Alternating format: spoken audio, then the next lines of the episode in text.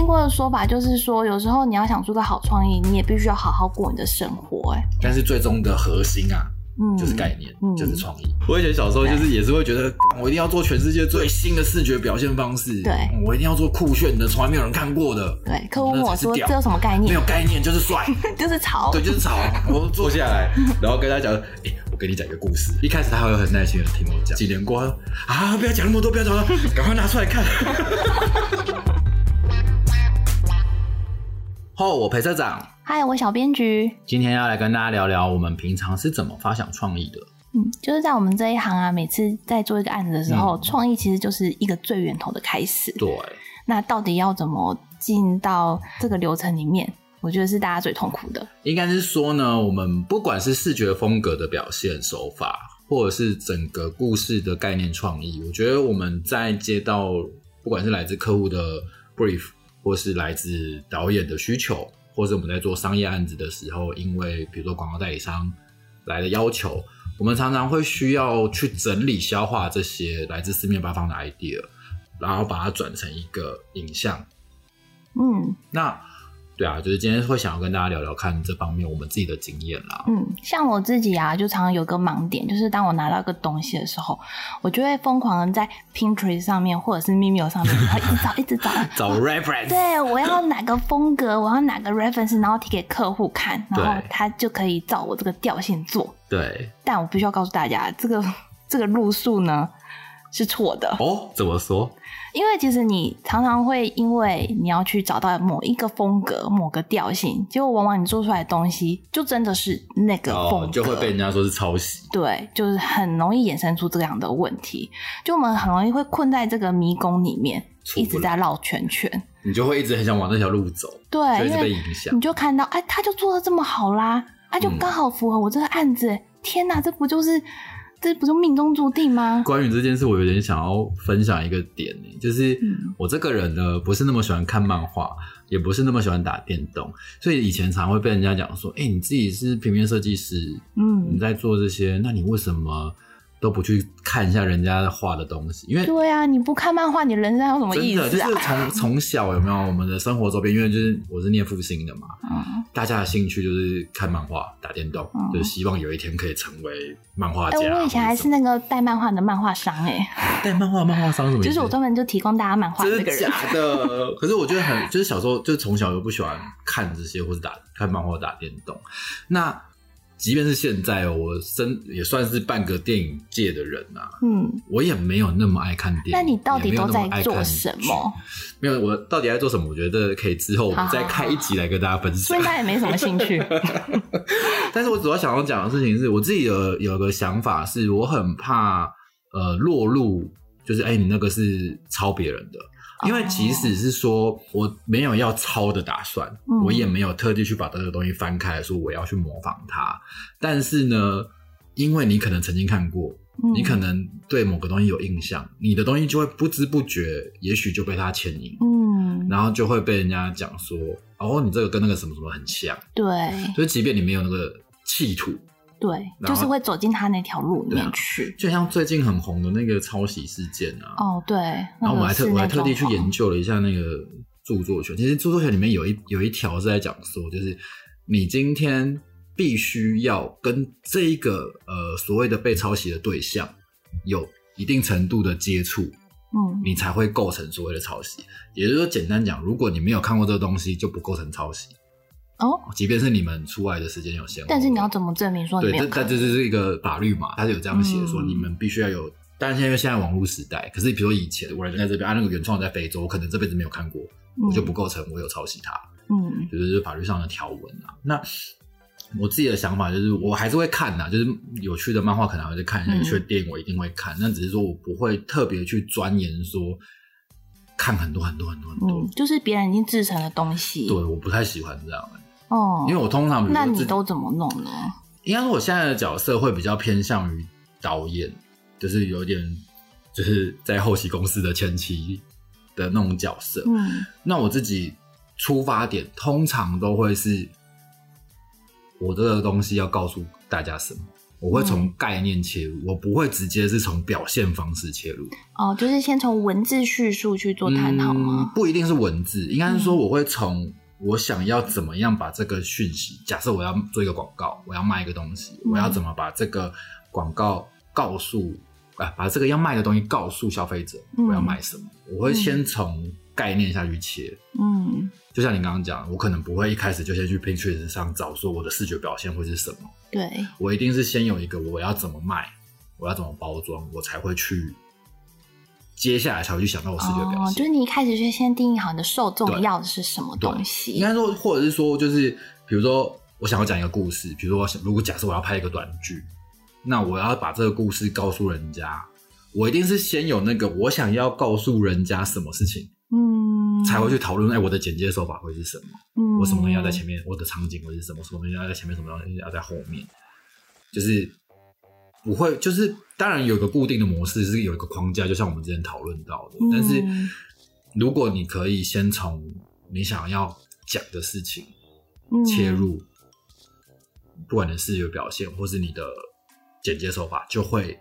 有你自己的风格。嗯，自己是这样。但我觉得最难的是，就是哦，比如说我们去做好一个核心的概念论述好了，可是你要怎么让你的客户知道说？哦，你最后做出来的东西很可能是哪样子的方向？这是比较令人头大的。应该说，reference 还是会找，那就是 reference 就是给客户会比较好沟通，或者甚至是假设我们现在我要拍，我在拍一支广告，我要跟摄影师沟通，说，哎，我大概想要什么样的氛围，或者运镜手法会是怎样？我当然势必是得。找 reference 跟他讨论，就很像我最近啊，就是刚好要拍一支广告，然后我有在跟摄影师 brief 的时候，我就告诉他我的脚本是什么，然后看完那个脚本，摄影师回了我一句：“哎，导演，我有点没有办法抓到你想象中的画面。”嗯，就是我是因为我是从故事出发嘛，我就告诉他我的故事，我的节奏会是什么。那我当然有画一个脚本，有画一个分镜。可是他说我有点抓不到你的痛调，就是你想要表现的风格，对节奏是什么？那你在这种情况之下，最好的方法当然就是去找一个 reference，跟他讲说，哎，我大概是要像这样子的，比如说颜色的风格、光打灯的感觉，或者整个故事的节奏，大概会往这个方向去做哦。嗯，那他才会去。就是不要讲照这个方式拍啊，他才会比较有共识，会跟你想的东西比较贴近，哦对啊？因为一个东西就像一个剧本，可能十个人来拍会有十种不同的结果，嗯，是一样的。那如果照像上次小谢又讲到说，如果你找一首音乐或者是曲调，好像也是可以帮助他们去做想象哈。对啊，应该是说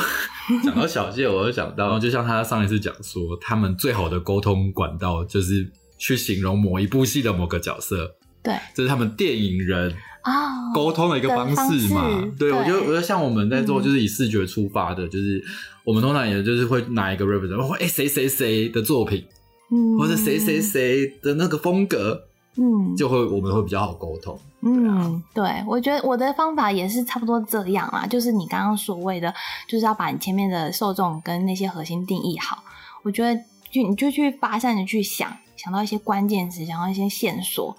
就会比较有你的独特性在，嗯，然后另外一个小方法是我之前待过一间设计公司的时候学到的，嗯，就有时候我们太局限在电脑前面作业了，我们就会一直看着电脑，一直边滑，一直滑，一直滑。但是其实有时候你要把你的电脑先给丢掉，拿起你的纸跟笔，或者现在的 iPad，嗯，你用你的手去画。有时候那好，那反而会帮助你的大脑有另外一个思考模式存在着。这个我非常认同，因为应该是说我自己以前是平面设计嘛，然后我们也是常会遇到一件事情，就是我在电脑上，比如说排 layout 好了，嗯，我在那边试半天，就是这个移过去一点，那个移过来一点，这个大一点，这个小一点，我们自己会在那边瞧了半天。可是你不一定，因为电脑在上面作业的时候，你就会有一种很像我一定要把它排到最。规矩，嗯，就是我这边一点都不能误差，然后在那边试，我会浪费很多时间在这件事情上面，会进入设计师的矜持在。但是如果我在用手绘，就是我先用铅笔、用纸，我先把那个 layout 大概的逻辑先画一下，嗯，那我可以一口气画个十几种，就是不同的方式嘛，就是哎试试看这样这样这样，我是变成是用纸笔在做思考，对，而不是我用滑鼠用数那个数位笔在那边瞧过来一点瞧过去一点，这真的会比较浪费时，尤其是比如说我们在做 logo 的时候。就是因为以前可能要做一些 CI 的东西，那 CI 就是 logo 一口气发想下去，可能会是好几种不同的可能嘛。嗯即便同一个概念出来了哦，假设我的概念是魔术师，那魔术师可能有几百种不同的魔术师的画法嘛。嗯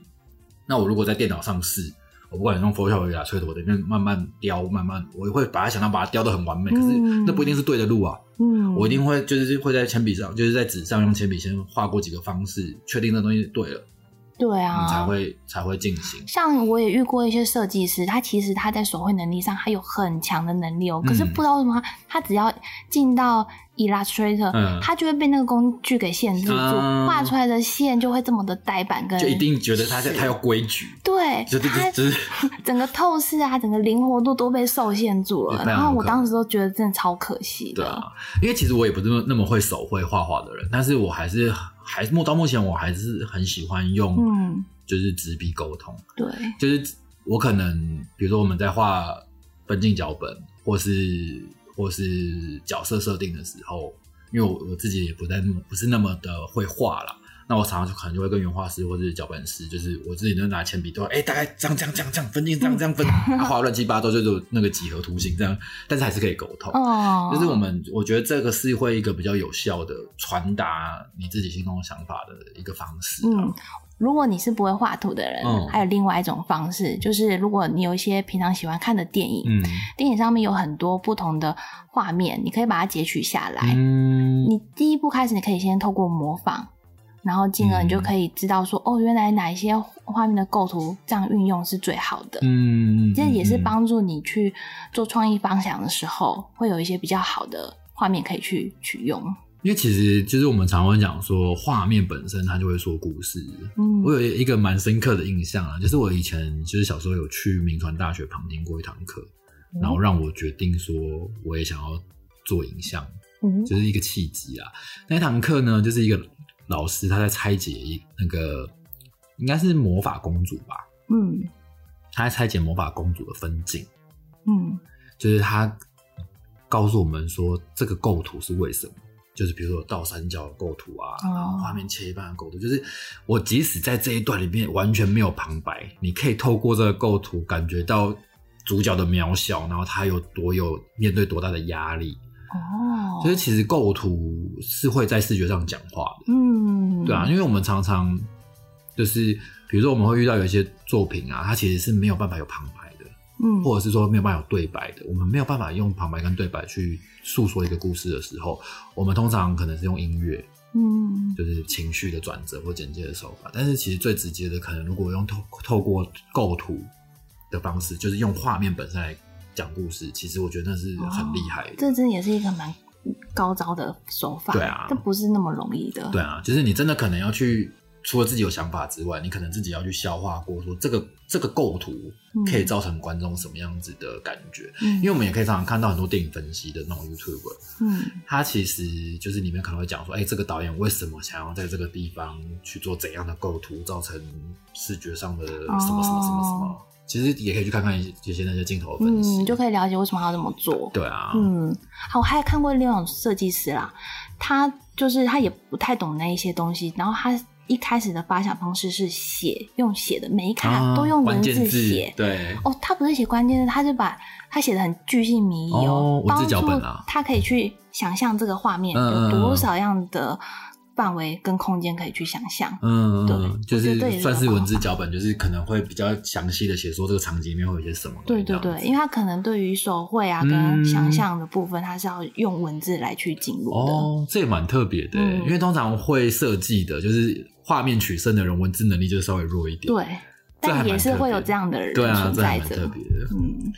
对啊，因为像其实广告公司就会分工很细啊，哦，怎么说？就是 art 是 art 啊，copy 是 copy 啊，就是 copy 是什么东西啊？copywriter 啊就是文案，哦，还有是打篮球的呢。这是 copy brand。不是，因为你知道，其实就是以广告公司的架构来讲，哈、嗯。它最后就是会变成，比如说大家最知道可能就是创意总监这个角色，嗯。但是通常他们下面上来的啊，就是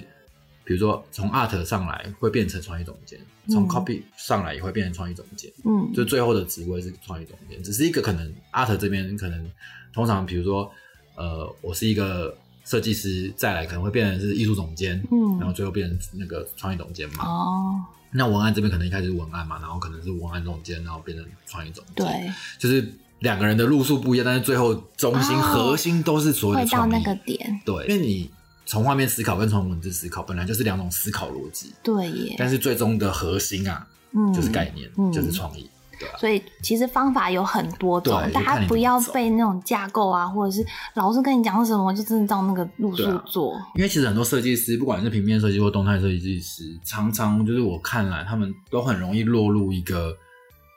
我要做一个很酷炫的视觉，哦，美酷潮对，之类的但。是没有内在。嗯，因为我以前是这样，我也是，我也是。我以前小时候就是也是会觉得，干我一定要做全世界最新的视觉表现方式，对嗯我一定要做酷炫的，从来没有人看过的，对，客户问我说这有什么概念没有？概念就是帅，就是潮。对，就是潮，我做出来的赢。可是你你你没有背后的支撑，就是嗯你自己不会很心虚吗？嗯，起码我现在会这样对啊，而且你不好卖，哦，不好卖啊。就是你没有一个说服人的方式。哦，就是比如说我自己会去提案，我从应该说我从在广告公司的时候就有被受提案的训练。嗯那我去提案，我就绝对不会先把我的稿子拿出来，嗯，我会先坐下来跟那个客户讲一个故事，哦讲完他认同了，我再把东西拿出来给他看。哦，我有听说哎，就是如果你要当导演，你要先学会怎么说对啊，故事。就是我我要去卖的不是这张稿子漂不漂亮、好不好看，嗯而是这个概念是什么。因为通常我们去提案的，就是示意的那样的，就是比如说画面，嗯它并不会执行到很精致嘛，嗯可能就会很 rough，那常常就会被人家讲说，哎、你那个怪怪的啊，那个 layout 不好看啊，或是嗯我不喜欢红色，对。我要蓝的。对，就是常常会在这种，然后字大一点、小一点，或者什么会被客户雕很久。对，但是如果你今天卖他的不是这个视觉，嗯。而是你去跟他讲说，我为什么要这么做，因为怎样怎样，所以等于这个。哦，你们要沟通的就不是我要红色还是蓝色，嗯。我的字要几级，不是在沟通这个，而是这个故事好不好？嗯。就他确立了目的，他就不会管你那什么红色那什么字要多对大，，所以你就会帮助你的提案很顺利。嗯，对啊，所以如果你是有一个从概念核心下去思考的话，通常这件事情就会变得比较顺利。对耶，对我就有一些，我小时候去提案，就是遇到那种很。就是真的很老板的老板，因为我我可能二十岁就开始在做这件事情了，就就早哦是提案，然后可能要面对那种公司的总经理呀、或者什么，嗯他可能已经比如四四十几岁、五十几岁，他可能没才没有空听你的那边讲那么多废话。我觉得就是呃有一个还蛮好的客户，我几乎每年都他都有东西要出，就就一个唱片包装，我每年都要去跟他提案。即便是唱片包装哦，我通常唱片包装应该都是要走在最前面嘛，要对吵要帅。我也我不是，我是也是先过坐下来，然后跟他讲，哎、我给你讲一个故事。你 这么年轻就这样哦，对，然后这个稿子是怎样怎样，为什么会变成这样？然后我，然后我、嗯我都不给他看哦。然后到过了几年，因为他其实是每年我们都会有跑一趟这样的流程，然后到了最后，他就是一开始他还会很耐心的听我讲，嗯，然后到了最后，他就是几年过后，他说啊，不要讲那么多，不要讲了，赶快拿出来看。那你那时候需要喝酒吗？需要陪客户喝酒？我跟你，讲，以前我要提案出去提案之前，我是要坐在公司，然后找一个人，比如说我那时候的老板，我就会坐在那边跟他先提过一遍。嗯然后提过一遍，他觉得不好，然后我们就开始讨论说，我出去提案要怎么讲。我可能提个两次、三次在公司里面，哦先演练一下对，先演练。因为我小时候一定不会有那么多提案经验嘛，嗯但是但是然后都一定会怕啊，嗯尤其是因为我那时候很小，那时候二十几、二十、二十还不到出头，二十岁而已。大学生而已耶，因为大学生的年纪，然后我还要去跟那种出社会都是已经是二十几、三十几的那种已经在社会工作一段时间的窗口们提案。嗯我那时候有就是那种电信公司的客户，嗯，那我也是要去，就大家都老人，不是老人啊，资深的人员，嗯我也是要每次都很怕，说哎这样对啊。提我都不敢讲，但是就是不断的练习啊。嗯，那你现在要我跟谁提，我都可以提了，哇，那就是陪社长不一样的地方。也不是啊，就是没有活下去就是你的，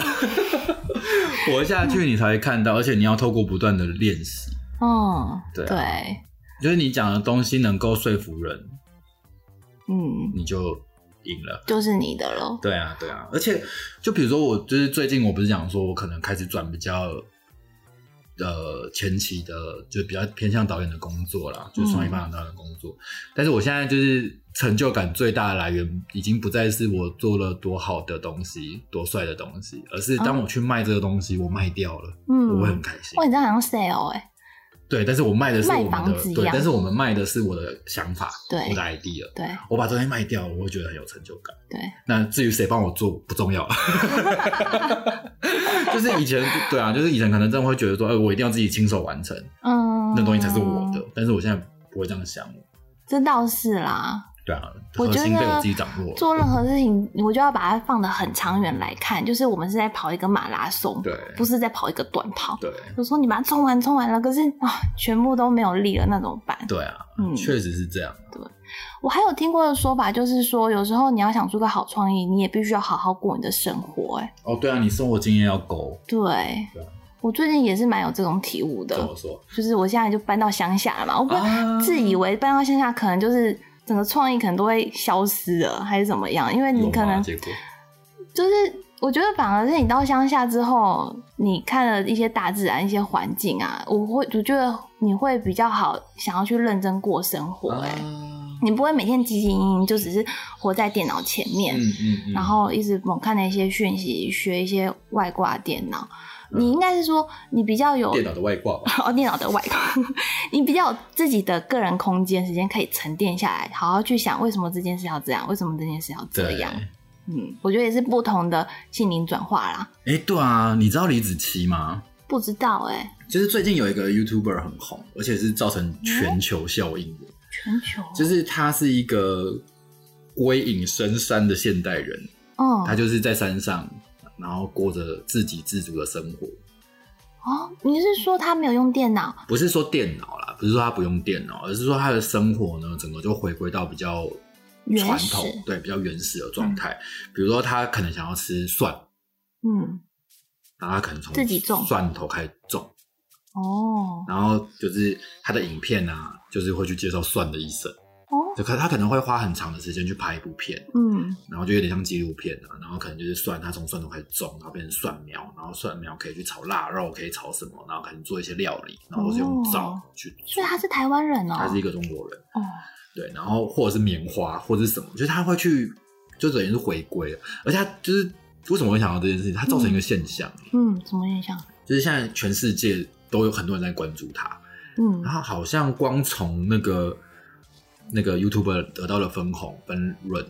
每年不知道可以拿到几千万的样子，哇，这么多，而且就是他他的订阅数非常多，然后好像就是